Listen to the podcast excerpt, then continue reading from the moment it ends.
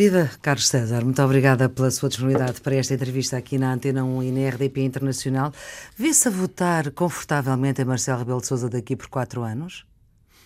Não sei sequer se o professor Marcelo Rebelo de Sousa será candidato às eleições presidenciais. Mas, obviamente, que esta uh, pergunta era no pressuposto de que ele se vai recandidatar a um segundo mandato. Se assim for, uh, não tem problema em pôr o seu voto na urna? Não creio que essa deve ser uma, uma, uma resposta que possa dar quando o, o Sr. Presidente da República está no primeiro dos seus cinco anos de mandato. E, portanto, não, Ou preferia votar em não si? permite não, não, não creio que também que isso possa ser dito nesta ocasião. Eu creio que o que há uh, a constatar no momento em que estamos a falar é uma avaliação que nós fazemos, que podia ser negativa, que podia ser suficiente, eh, mas que no caso é boa do desempenho do professor Marcelo Rebelo de Sousa como Presidente da República. Mesmo com os casos vários, quando o Presidente falou do acordo ortográfico fora de tempo, quando se imiscuiu na questão da cornucópia uh, e no célebre comunicado de, de Mário Centeno. Uh, o senhor viu isso até com satisfação, esse comunicado, portanto uh, não há nenhum agastamento na relação não, entre o Partido creio, Socialista sim, e o Presidente da República. Eu creio que desde que isso não afete o equilíbrio eh, e as competências das instituições e dos órgãos de poder. Eh, conhecer com detalhe as posições do Presidente da República ou de um titular de um cargo político com essa responsabilidade é útil para os portugueses e é também formativo do ponto de vista da opinião para os outros órgãos. É importante que o Governo tendo em consideração que uh, interage com a Assembleia da República, com a Presidência da República e com outros níveis de poder, conheça uh, as opiniões e as tendências que se manifestam em cada uma dessas dimensões. E, hum. portanto, essa atitude proativa do Presidente da República é, do meu ponto de vista, positiva não quer dizer, vista, não quer não dizer quer que seja dizer, do ponto de vista de toda a gente. No Partido Socialista, no Partido Socialista. Eu sou intérprete, digamos, mais ou menos oficial da posição do Partido Socialista, porque é presidente, presidente do, PS, do, Partido Socialista, é presidente do grupo parlamentar, posso, é também conselheiro de Estado. Naturalmente, portanto... mas não posso totalizar a opinião do, dos socialistas portugueses, porque é justamente sou presidente de um partido cuja pluralidade e diversidade é amplamente Sim, reconhecida e faz parte isso, da sua história. Isso é uma, eh, eh, enfim, é comum dizer-se sobretudo nos partidos. Não é comum porque não se pode dizer isso em todos os partidos. Certo, mas pelo menos nos partidos grandes a, a diversidade é e a pluralidade é o que faz a sua força. Uh, mas o que é certo é que houve porta-vozes do Partido Socialista, houve secretários nacionais do Partido Socialista que, pelo menos por vias, uh, enfim, a falarem do ponto de vista pessoal e no, no Facebook, têm opiniões divergentes com essa opinião que o Carlos César está a expender. Ainda bem. É a prova daquilo que acabei de lhe dizer, é que o Partido Socialista é um partido plural. O Secretariado Nacional é um órgão composto por dezenas de pessoas, hum. portanto não se trata propriamente de um órgão executivo eh, e que tem uma responsabilidade específica de condução política do partido e, de resto, as pessoas que o fizeram, fizeram salientando que o faziam a título pessoal. Quer Por... do ponto de vista do comentário que fizeram, ou comentário ao comunicado que o Sr. Presidente da República uhum. fez sobre a questão que envolveu o, o Sr. Ministro das Finanças, quer em relação à própria a estratégia do Partido Socialista a curto, médio e longo prazo, por exemplo, no seu relacionamento com os restantes partidos com os quais tem Mas, acordos parlamentares, é incluindo certo. ministros. Portanto, ainda recentemente um ministro teve Uh, deu uma entrevista a dizer que entendia que devia haver uma coligação com, com o PCP e com uma, e, e, com o PEV e com o Bloco de Esquerda é a opinião de uma pessoa a título individual. Não é, por exemplo, a minha opinião como presidente uh, do Partido Socialista. E mesmo que não fosse Portanto, presidente, também não era a sua opinião. Também não é, uh, exatamente. E não creio, aliás, que, que a questão tenha atualidade. Portanto... Mas eu só queria perceber uma coisa. Portanto, há uma versão oficial do Partido Socialista que é protagonizada por si e por outros, nomeadamente pelo Primeiro-Ministro, em que há uma boa relação entre uh, o, o, partido, o governo e o Presidente da República, mas depois há uma versão oficiosa por parte de um porta-voz do não, Partido Socialista. Penso que não pode dizer oficiosa. Então, como o que é que pode dizer é que há pessoas no Partido Socialista que uh, têm uma menor compreensão em relação a uma determinada postura do Presidente da República ou que discordam dela. Uh, e isso é evidente que existe no Partido Socialista como nos outros partidos. Uh, de um ponto de vista oficial e de um ponto de vista daquela que é, que é a opinião claramente maioritária do partido, é de que a colaboração que tem sido mantida entre o Sr. Presidente da República e o Governo tem sido uma cooperação especialmente produtiva, que o Presidente da República não tem excedido as suas competências e que é, aliás, eh, alguém que tem dado um contributo muito positivo do ponto de vista da, da estabilidade política no país e até do reconhecimento dos sucessos que a política do governo tem tido. Muito bem. Daqui por 15 dias toma posse uma nova Comissão Parlamentar de Inquérito para apurar das responsabilidades do Governo no funcionamento da administração da Caixa um, no tempo de António Domingos. Se o caso já estivesse arrumado, ponto final, parágrafo, como aliás disse o Presidente da República, não havia uma nova Comissão Parlamentar de Inquérito, não é? Não, Portanto, afinal, não está arrumado. Não, o que parece é o seguinte: é o, que, o que é útil nesta circunstância dizer é que a palavra do Sr. Presidente da República não é lei, sobretudo não é lei para o PSD e para o CDS, o que começa a ser muito frequente. Já ouvimos o líder parlamentar do PSD a dizer que, eh, se for preciso, eh, recorre à questão das SMS trocadas entre o ministro e o antigo gestor da Caixa. O constitucionalista Jorge Miranda já veio dizer que não havia aí nenhuma inconstitucionalidade. O que é que o Partido Socialista, qual vai ser o comportamento do Partido Socialista não, nesta... Como o constitucionalista Jorge Miranda disse que não havia aí nenhuma inconstitucionalidade, outros constitucionalistas têm dito que existe. E para o PS uh, E de resto eu penso que é mais Portanto, ou menos claro o que uhum. a Constituição dispõe no seu artigo 34, número 4.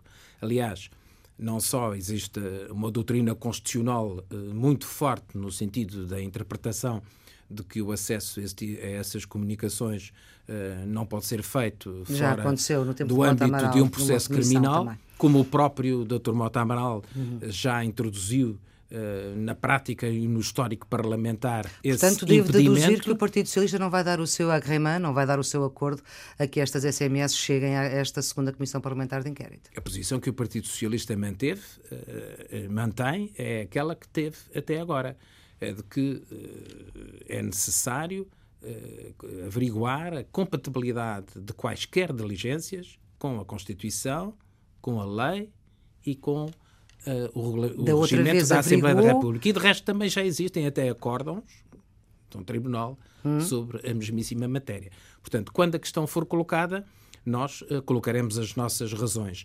Não porque tenhamos qualquer receio de qualquer revelação uh, nesse domínio, mas porque deve ser a responsabilidade de um órgão de soberania como é o da Assembleia da República o respeito escrupuloso pela Constituição e pela lei. Portanto, não se espera nenhuma alteração de comportamento do Partido Socialista nesta segunda comissão. Não vejo nenhuma razão uh, para que essa alteração ocorra, na medida em que não são os condicionalismos políticos uh, ou o momento, uh, numa perspectiva temporal, que altera aquilo que é a nossa convicção do ponto de vista do que uh, representa a melhor interpretação da lei e da Constituição. Temos outra questão que está a dominar, uh, sobretudo, o debate parlamentar, que é a questão do caso das offshore. Por iniciativa do PS, uh, eh, vão ser chamados Vítor Gaspar e Maria Luísa Albuquerque, sendo que Paulo Núncio já disse que eles não estavam a par. o Partido Socialista, em relação a esta questão das offshore, não tenciona também patrocinar uma comissão parlamentar de inquérito. Não creio que, essa, que exista necessidade disso. Existem comissões parlamentares que têm procedido às audições que se afiguram necessárias. A figura de uma comissão parlamentar de inquérito deve ser uma figura de exceção uh, e em função de, um, de uma gravidade uh, que deve ser extrema.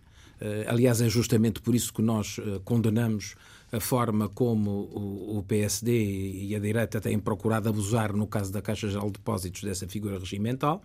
E, portanto, o que nós entendemos é que, tal como eh, a audição do antigo secretário de Estado, Paulo Núcio, se revelou uh, interessante e até produtiva, outras audições poderão acrescentar aquilo que nós entendemos que é importante que se saiba para o esclarecimento desta questão. É uma questão que tem um histórico eh, que necessita de ser eh, conhecido e revisitado.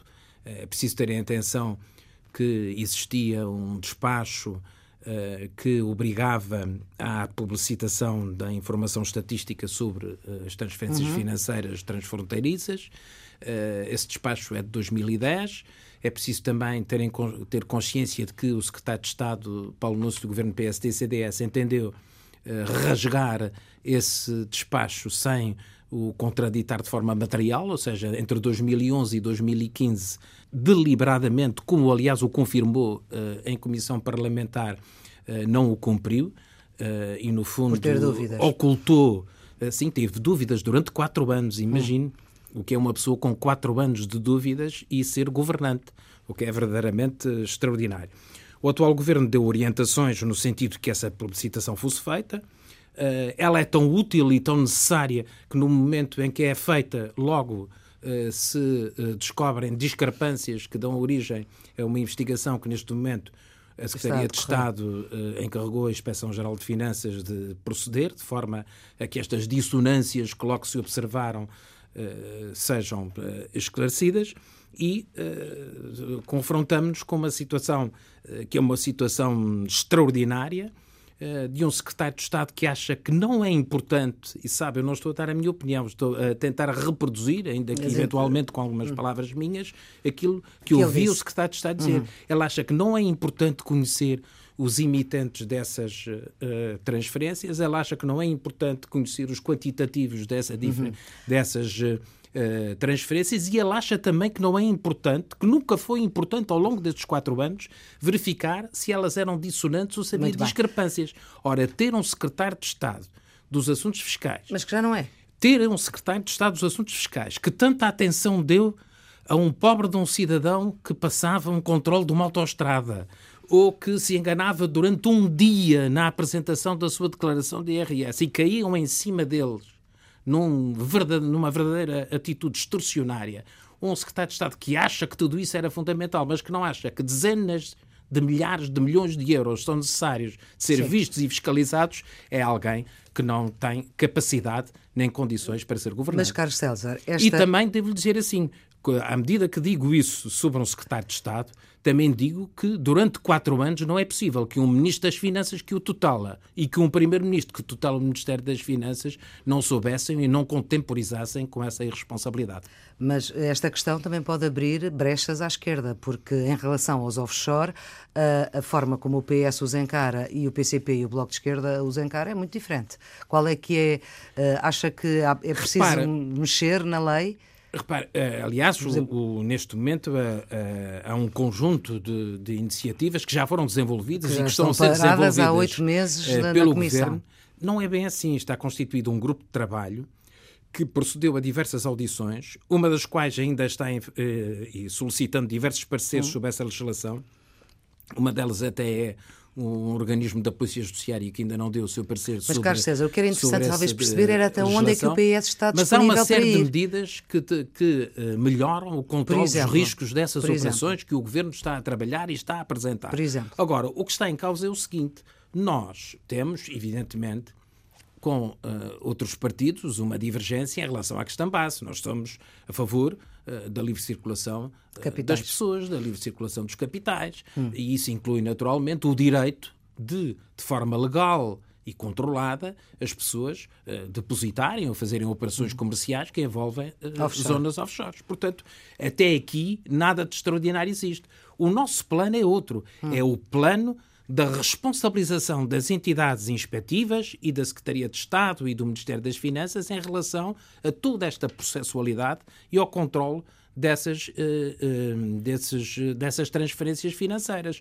E o que esteve e está justamente em causa é uma situação de descontrolo Sim, neste é caso, trás, é uma situação de não publicidade neste caso, e agora até é uma situação muito estranha, que é a de aquilo que uh, é comunicado não ser aparentemente aquilo que efetivamente se passou do ponto de vista de transferências.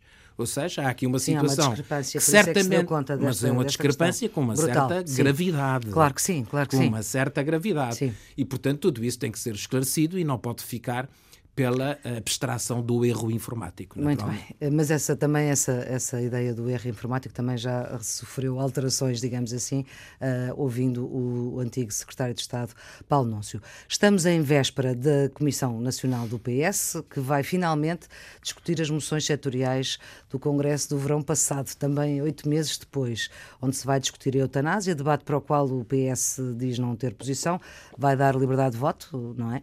Sim. E, portanto, um, e é favorável à ideia que PSD e CDS já abriram de, de possibilidade de um referendo uh, para esta questão da eutanásia?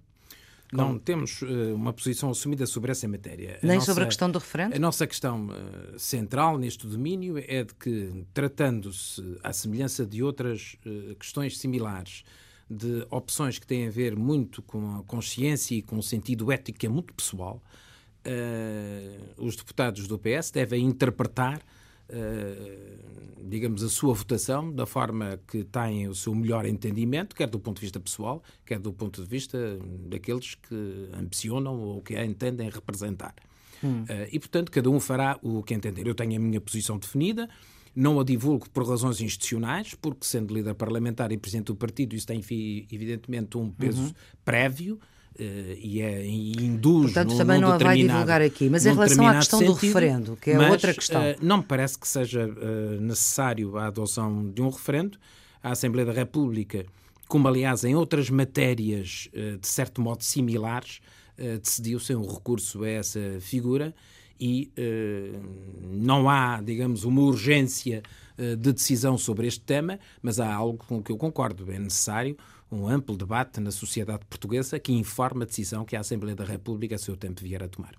Uma das moções setoriais tem que ver com os erros que se fizeram, eventuais erros que se fizeram na Associação de, de Freguesias e neste tempo de autárquicas, se bem que, obviamente, uh, isto não vai alterar a tempo das próximas autárquicas de outubro. O PCP também uh, quer repor alguns uh, dos limites, sobretudo em autarquias em que as Assembleias Municipais não foram ouvidas ou foram, contras, ou foram contra. Esta é uma matéria que pode também dividir nesta Comissão Nacional que vai acontecer no Porto este fim sim, de semana? Sim, eu creio que sim. Não é uma matéria pacífica no, no Partido Socialista. Uh, veremos qual é a tendência sobre esse assunto. Mas uh, a ideia central que, que, me parece existir, e que também é a minha, é de que uh, a nossa prioridade deve estar centrada num trabalho que tem a ver com a reforma do Estado no sentido da descentralização competencial, da descentralização de hum. competências da administração central para a administração local e, no caso das regiões autónomas, através uh, dos seus órgãos de governo próprio.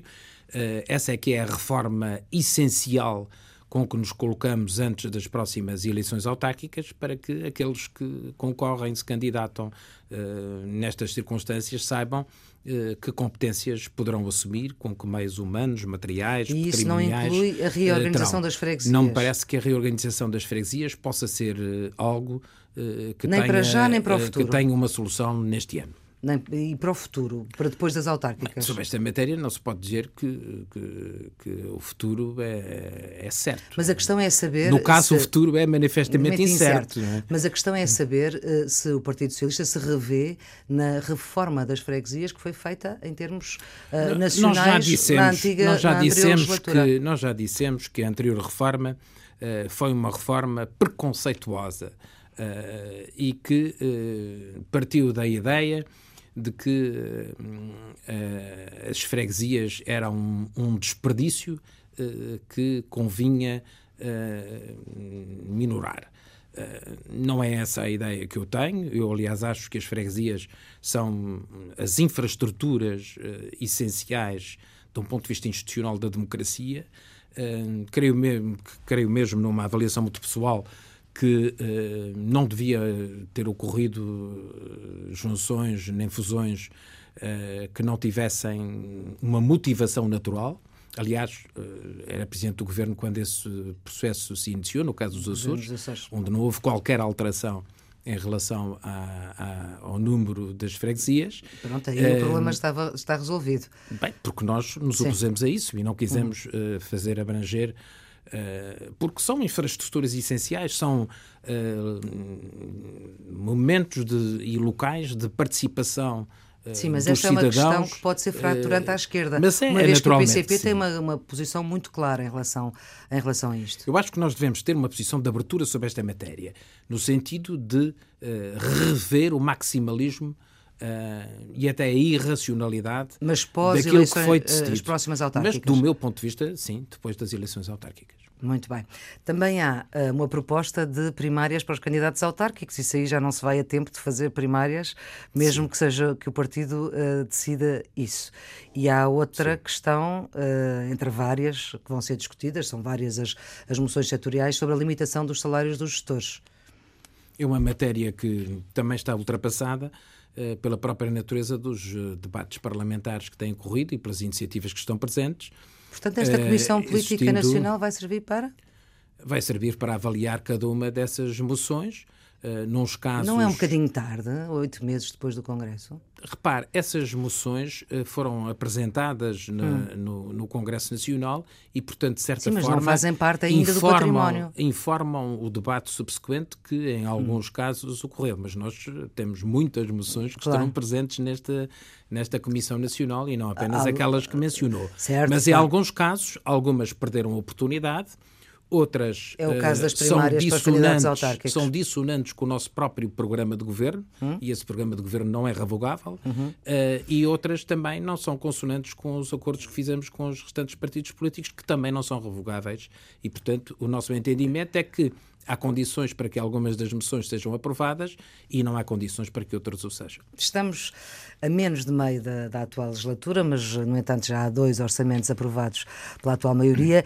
Eu pergunto-lhe se uh, está a ver uh, que, pela prática que tem acontecido, se há mais vantagens nesta governação socialista com a atual maioria ou se seria melhor uma governação que só dependesse do Partido Socialista? Eu só sei que tem havido vantagens para Portugal e para os portugueses com esta governação e com este modelo de cooperação.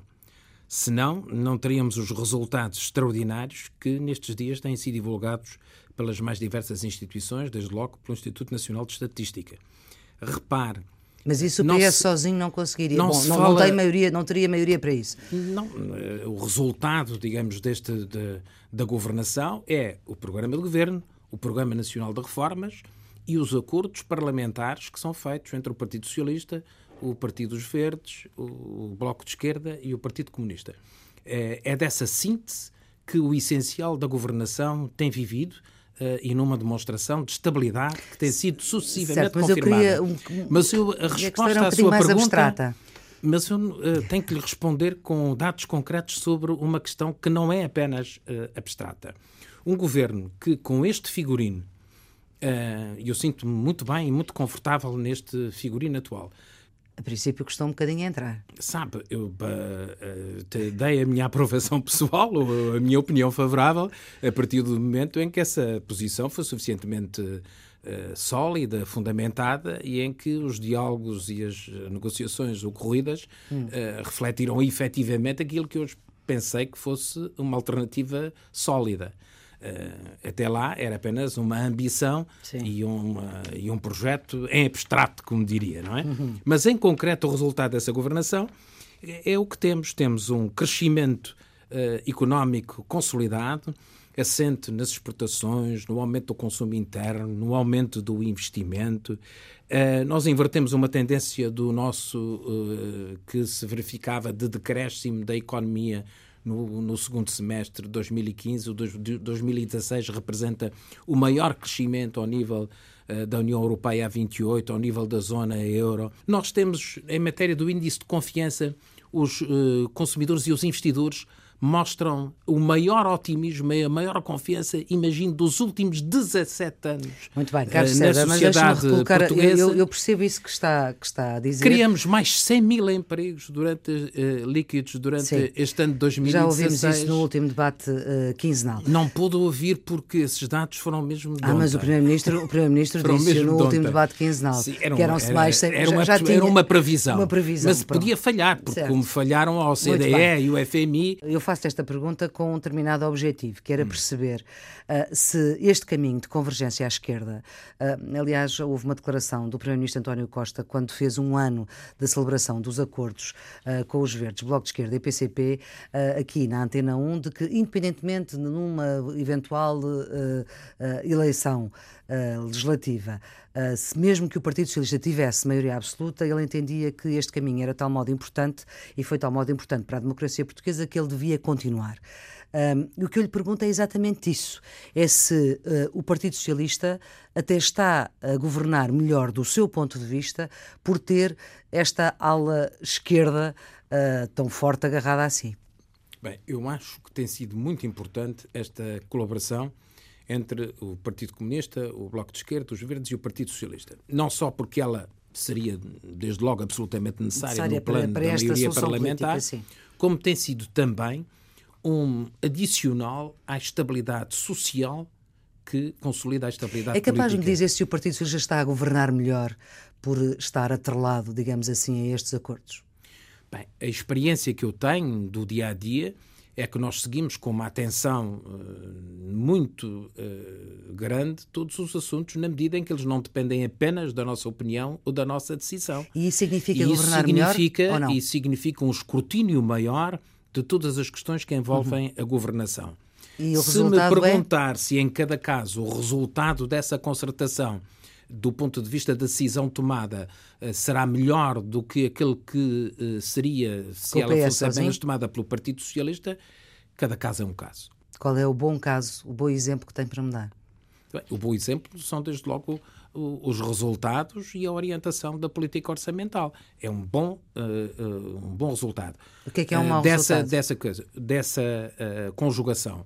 De outro ponto de vista, eu acho que a ação moderadora e a atenção que o Partido Socialista tem dedicado à, à, conformidade da sua governação com alguns limites que garantem a sua credibilidade no plano europeu uh, é um crédito que funciona mais a favor do Partido Socialista do que em relação ao PCP e ao Bloco de Esquerda, pelas razões que se conhecem.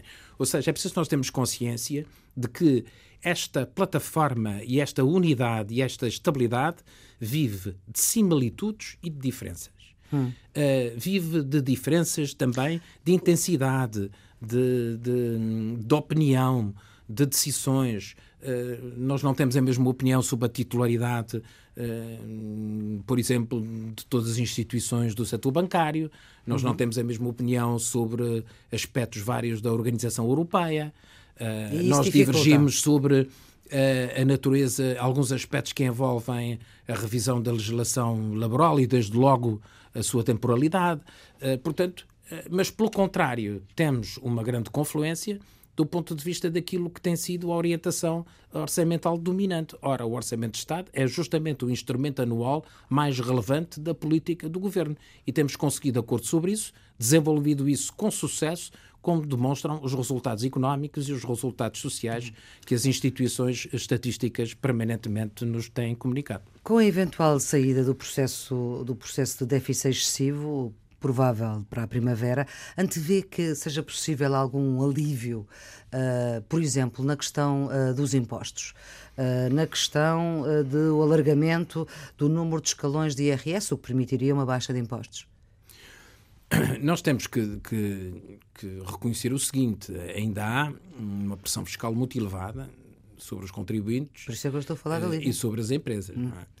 Uh, ora, quanto mais nós caminharmos no sentido que estamos a caminhar, uh, de melhoria do produto interno bruto, do investimento, do crescimento, do comportamento da economia portuguesa, em simultâneo com as facilidades que resultarão da saída do processo de déficit excessivo, nós temos também mais liberdade ou maior autonomia para adotar, adotar medidas que despenalizem os consumidores e os empresários Está a pensar em algum em particular? Portanto, eu creio que cada coisa a seu tempo.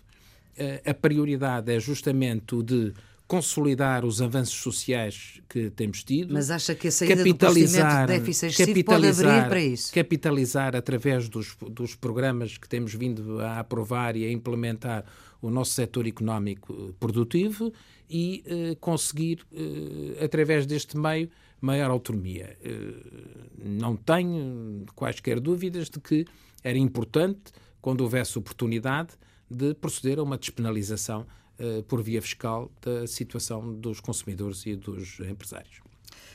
E isso como resultado da saída do procedimento de déficit excessivo?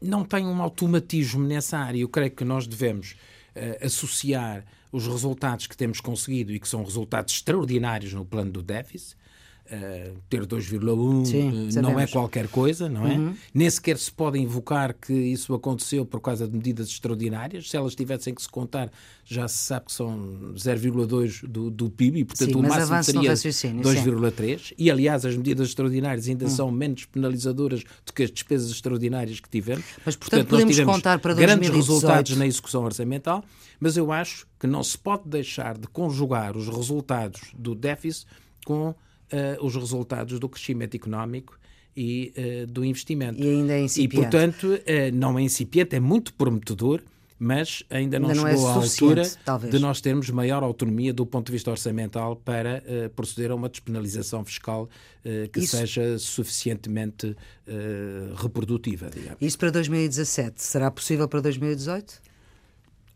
Já estamos a trabalhar em vários domínios, quer do ponto de vista dos trabalhos preparatórios que nesta fase o Governo inicia, eh, como também eh, estamos a proceder a um diálogo já prévio nessa área com os partidos que apoiam o Governo e, portanto, ao longo dos próximos meses trabalharemos certamente esse e outros aspectos. O reescalonamento dos escalões de IRS.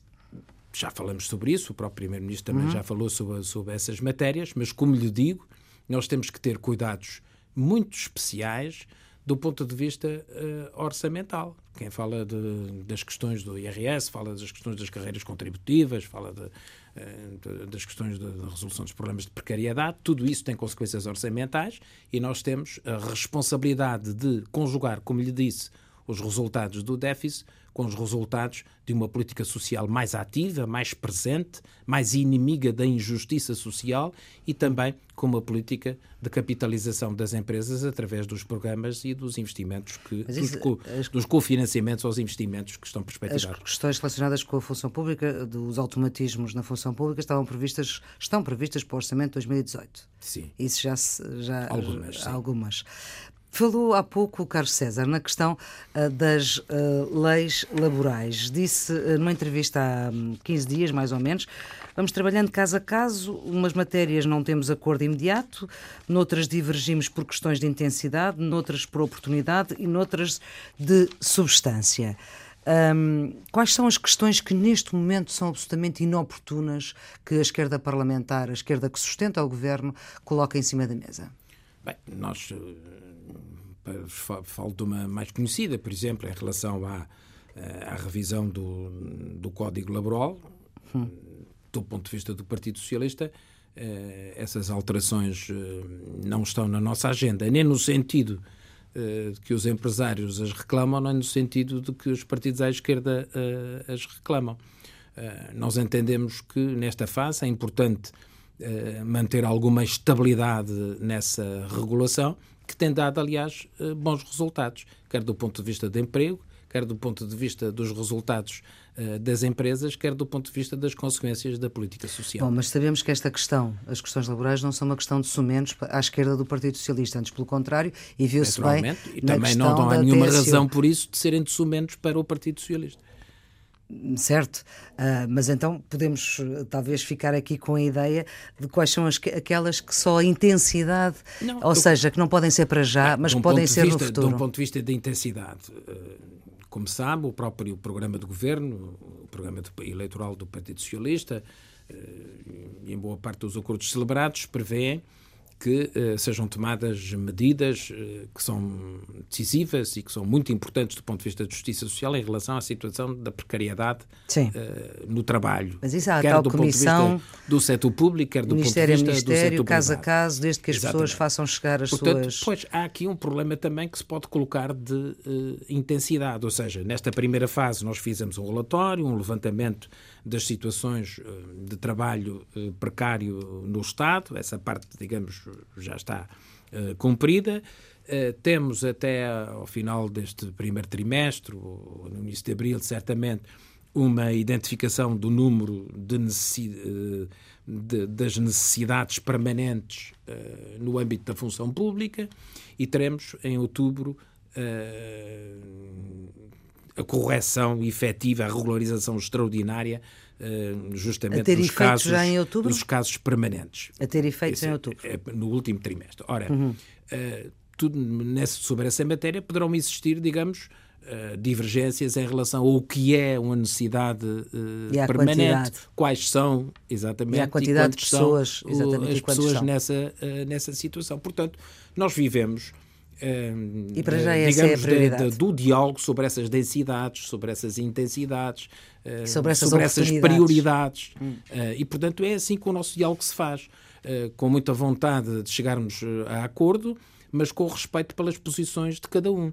O grande respeito, segredo sim. da estabilidade é a grande seriedade com que este diálogo se desenvolve.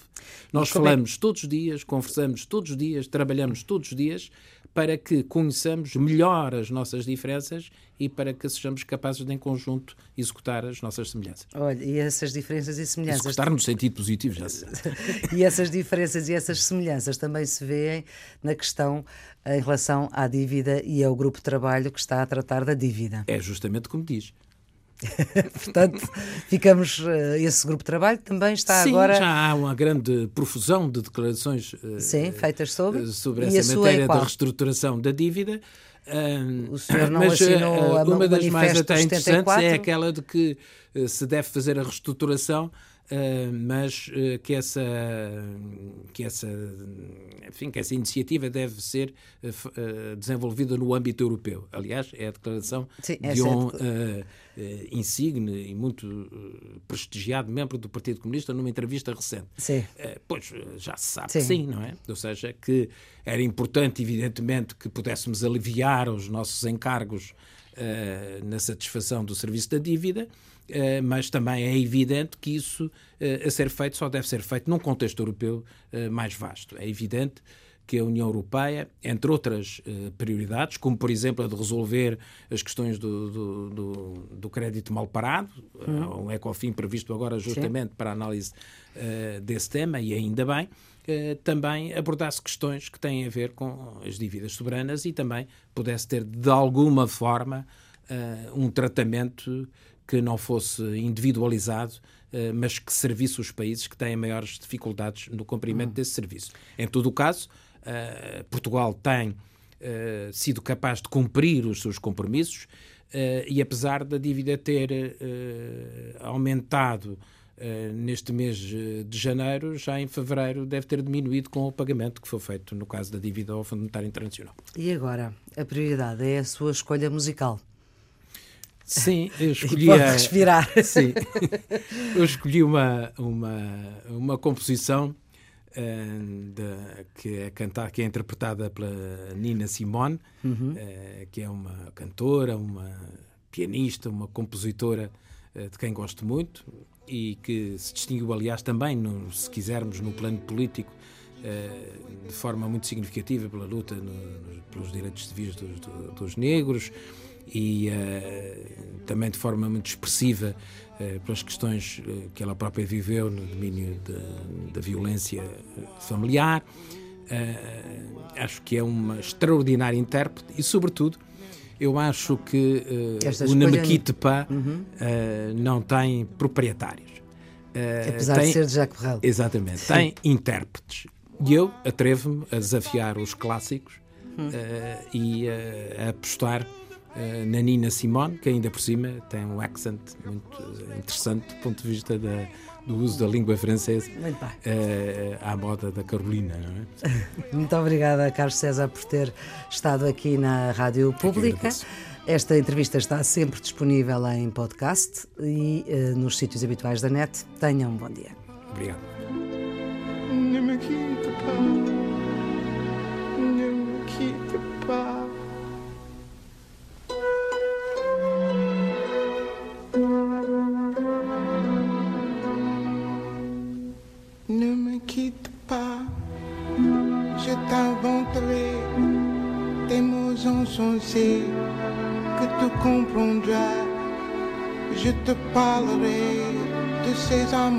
qui ont vu deux fois le cœur s'embraser. Je te raconterai l'histoire de ce bois mort, de n'en voir pas pu te rencontrer. Ne me quitte pas,